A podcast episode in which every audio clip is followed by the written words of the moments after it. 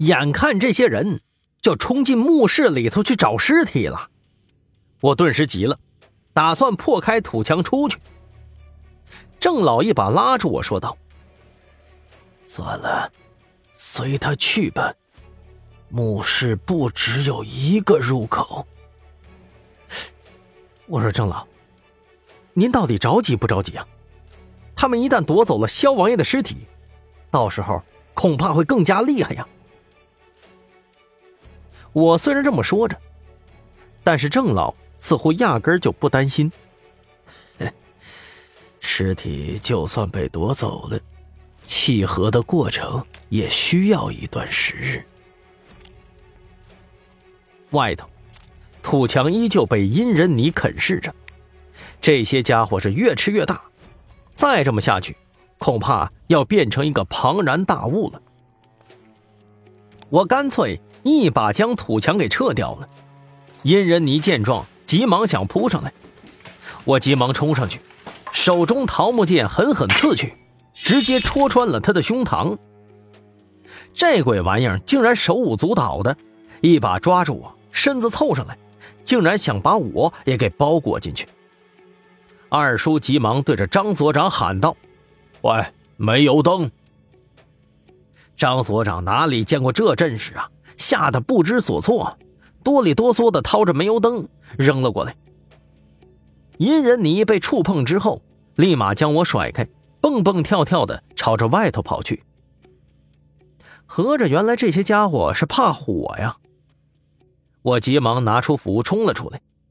阴人泥似乎没啥智商啊，直接冲进了轻雾当中，消失不见了。此时整个葵花村。已经大变样了，完全没有了先前那帮宁静祥和的感觉，到处都是阴风阵阵，十分之冷。我走到深坑边上，低头看着下方，发现下面都被白气所笼罩，看不真切，但是确实能够感觉到有厚重的地气从下边飘了出来。二叔此时的阴魂有点虚了。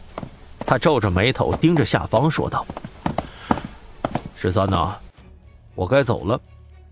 阳间我不能待太久啊。”啊，二叔，这么快就走啊？我有点不舍得说道：“切，你这臭小子，记着啊，下次除非到了生死关头，不然别把我叫出来。老子就给你三次机会，你这次算是浪费了。”我也不敢顶嘴，老家伙生气起来，连我老爹都挡不住啊！看来我也没法指望他来帮忙了。我问二叔：“那个王大富怎么办呢？”他指了指后头：“哎，找郑老去啊！”说完，就从原地消失了。我心想：这老头子也太混蛋了啊！好不容易出来一趟。也没告诉我什么有用的信息呀，又急匆匆的消失了。我愣愣的站在原地，老半天才回过神来。此时，郑老已经没什么动手能力了，他和剩余的几个老头都是阴魂的状态，从身体里头飞了出来，每一个人都是破烂的不成样子，实在是太惨烈了。郑老说道：“小伙子。”你且去把轻雾散开。我估摸着今天晚上，萧王爷的后人应该会来了。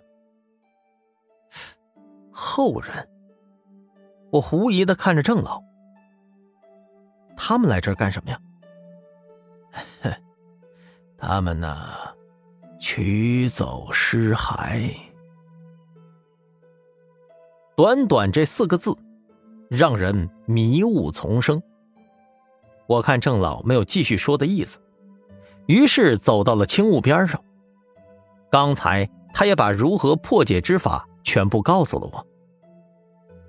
这葵花村说来也挺奇怪的，房屋以八卦排列，花的根茎扎在风水之中，每晚都会露出血雾，为的就是迷惑外头的人。